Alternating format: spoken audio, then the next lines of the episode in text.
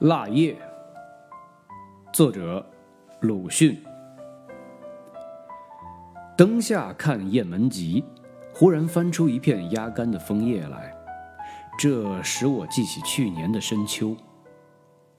繁霜夜降，木叶多半凋零，庭前的一株小小的枫树也变成红色了。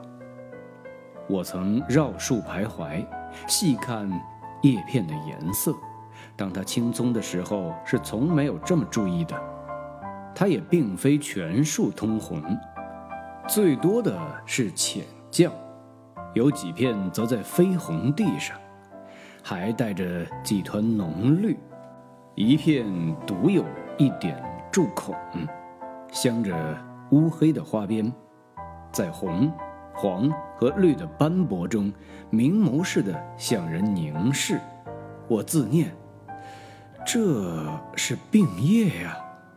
便将它摘了下来，夹在刚才买到的雁门集里，大概是愿使这将坠的背时而斑斓的颜色暂得保存，不及与群叶一同飘散吧。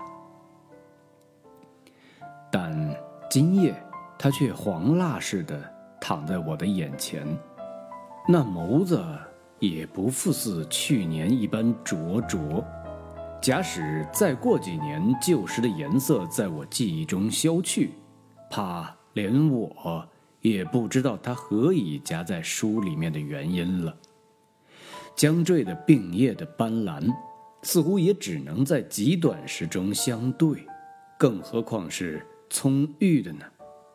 看看窗外，很能耐寒的树木，也早经秃尽了。枫树更何消说的？当深秋时，想来也许有和这去年的模样相似的病叶的吧。但可惜，我今年竟没有赏完秋树的余闲。一九二五年十二月二十六日。